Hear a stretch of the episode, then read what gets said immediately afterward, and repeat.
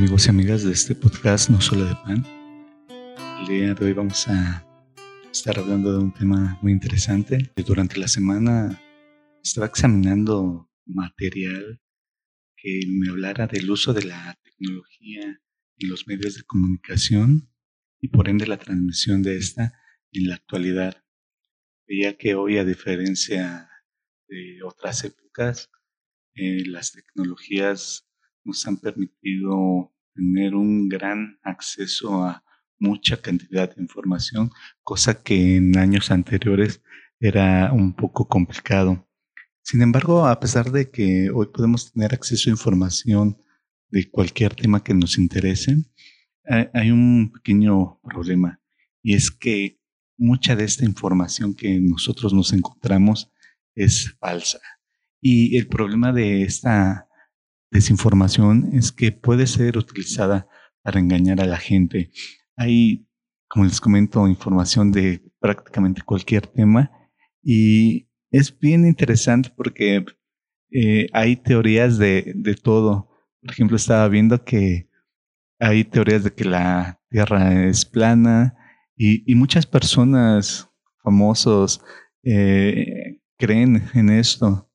Y también, por ejemplo, ahora con lo del coronavirus, por ejemplo, estaba viendo que eh, muchas personas dicen que el coronavirus se cura con la cocaína y pues muchas personas los toman de locos, pero muchas personas también lo creen. Otros dicen que se cura con X remedio. Otros dicen, por ejemplo, hablando sobre el coronavirus, que la vacuna es buena. Sin embargo, hay otra cantidad que dice que es mala. Y entonces el problema con toda esta información es que estamos en riesgo de ser engañados. Y precisamente esto me vino a la mente el versículo que vamos a ver más adelante, que los discípulos también cuando querían saber sobre las señales del fin del mundo, precisamente Jesús les advirtió sobre el peligro de ser engañados. Si nosotros vamos al libro de Mateo 24, Mateo 24, 3 y 4, vamos a, ver algo muy interesante con respecto a esto del engaño, porque nos dice, y estando él sentado en el monte de los olivos, los discípulos se le acercaron aparte diciendo, Dinos, ¿cuándo serán estas cosas y qué señal habrá de tu venida y del fin del siglo? Versículo 4, respondiendo Jesús les dijo, mirad que nadie os engañe. Y esto es muy interesante porque los discípulos querían saber acerca de las señales que, como ya vimos en otros episodios anteriores, eran terremotos, eh, pestes y guerras. Vemos que pues los discípulos querían saber acerca de las señales del fin del tiempo, señales que ya estamos viendo en nuestros días. Sin embargo, el maestro les dice que se fijen que nadie los engañe. Pero esto no, no es una advertencia nueva. Si nosotros vamos al Antiguo Testamento, vamos a encontrar en el libro de Jeremías, en el capítulo 29, versículo 8, que hay una amonestación, una recomendación similar. El libro de Jeremías 29, 8 nos dice, porque así ha dicho Jehová de los ejércitos, Dios de Israel, no se engañen vuestros profetas que están entre vosotros, ni vuestros adivinos, ni atendáis a los sueños que soñáis.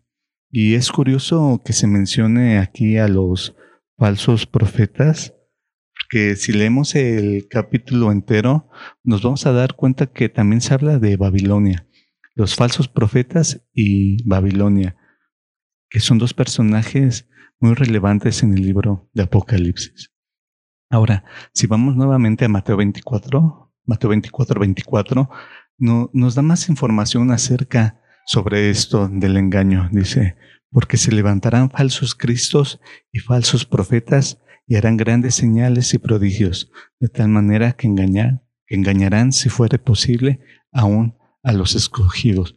O sea que va a haber falsos cristos, falsos profetas y van a hacer grandes señales y prodigios, de tal manera que engañarán, si fuere posible, aún a los escogidos.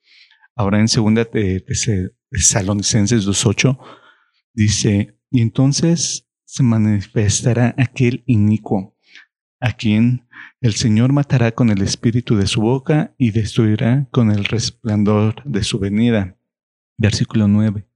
Inicuo cuyo advenimiento es por obra de Satanás con gran poder y señales y prodigios mentirosos.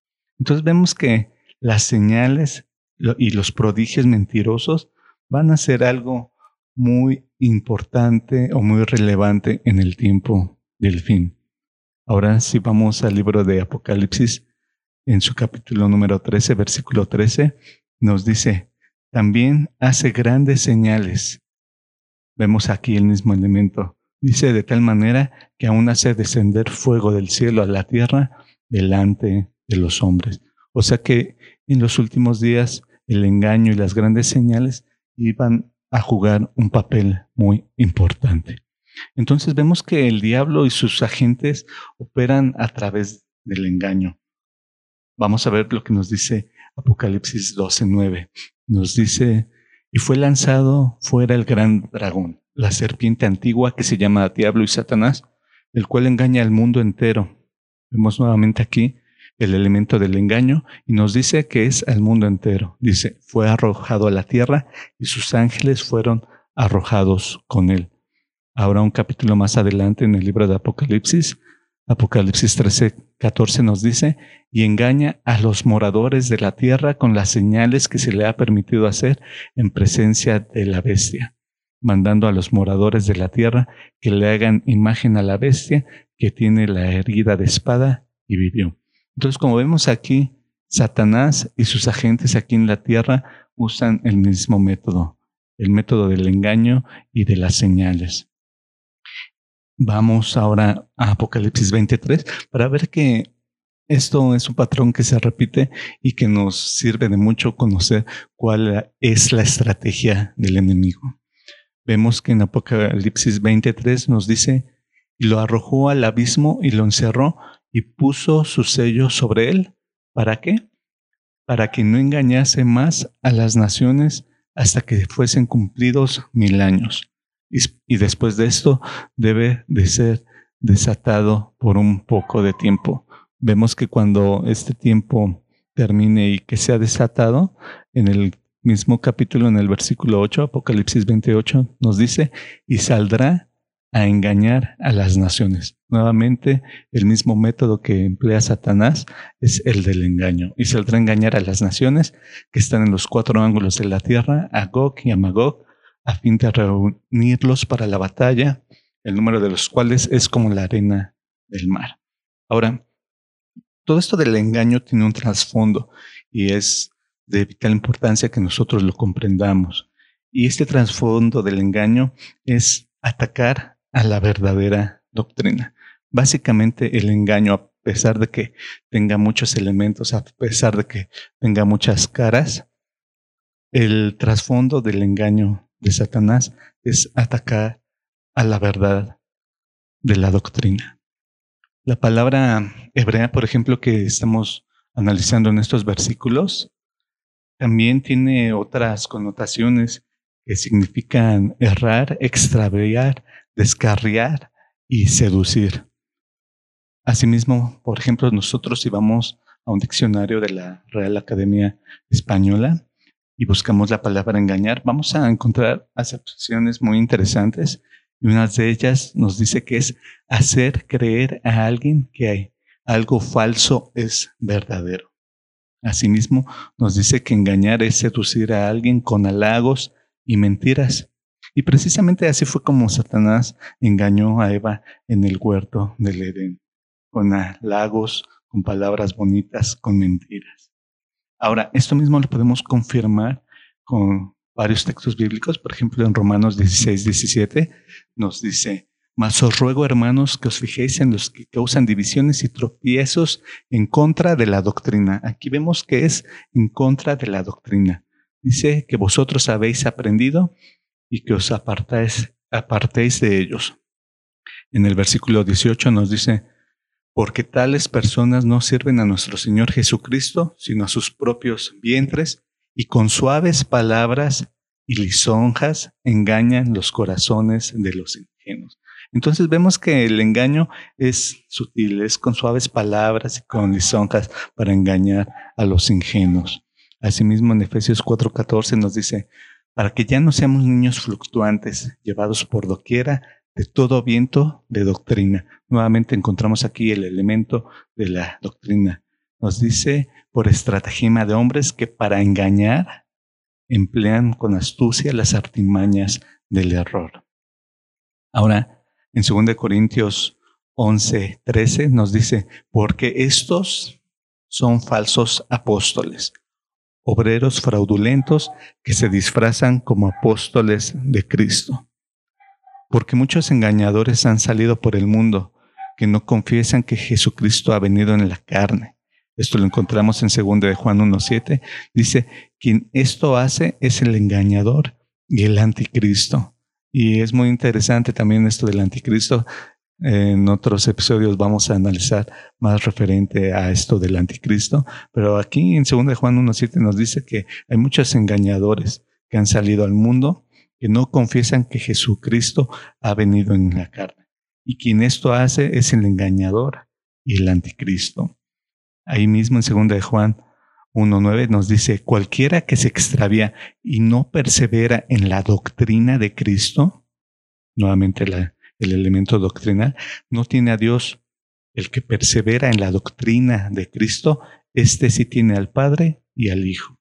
Y en el versículo 10 nos dice, si alguno viene a vosotros y no trae esta doctrina, no lo recibáis en casa ni le digas bienvenido.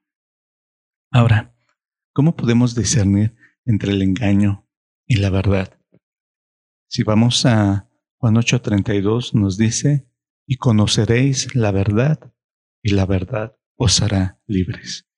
Asimismo, en Juan 17, 17, nos dice, santifícalos en tu verdad, tu palabra es verdad. Entonces vemos que la única solución que tenemos para no ser engañados es estar bien afianzados en la verdad y esto es en la palabra de Dios. Entonces, a manera de, conclusión, podemos decir que el engaño en nuestros días irá en contra de la doctrina divina en contra de la palabra de Dios. Ese básicamente va a ser el elemento que nos haga distinguir cuál es el engaño, que va a ir en contra de la doctrina divina, en contra de la palabra de Dios. Asimismo, el engaño y la mentira sonarán muy bonitos y serán muy seductores y engañarán al mundo entero. Y como punto número tres, vemos con los textos que hemos analizado que líderes religiosos que supuestamente están a favor de la verdad serán los principales engañadores, ya que irán en contra de la sana doctrina. Ahora, em, me pregunto si hoy en día existe un problema que afecta a todas las naciones y que tanto políticos como líderes religiosos de común acuerdo piensan en soluciones y métodos que se preocupan por resolver estos problemas, por resolver problemas de la naturaleza, de los marginados, de los pobres, de la desigualdad social, y que a pesar de que suena muy bonito y muy seductor, ¿podría ser esto parte del engaño? Finalmente, Creo que el texto que engloba todo lo que vimos en este episodio se encuentra en segunda de Timoteo, capítulo 3, versículo 13, que nos dice, Mas los hombres y los engañadores irán de mal en peor, engañando y siendo engañados. Pero aquí tenemos la solución. Versículo 14. Pero persiste tú en lo que has aprendido y te persuadiste sabiendo de quién has aprendido y que desde la niñez has sabido las sagradas escrituras, las cuales te pueden hacer sabio para la salvación por la fe que es en Cristo Jesús. Bien, agradecemos su presencia, por escucharnos en este episodio y nos vemos en la próxima.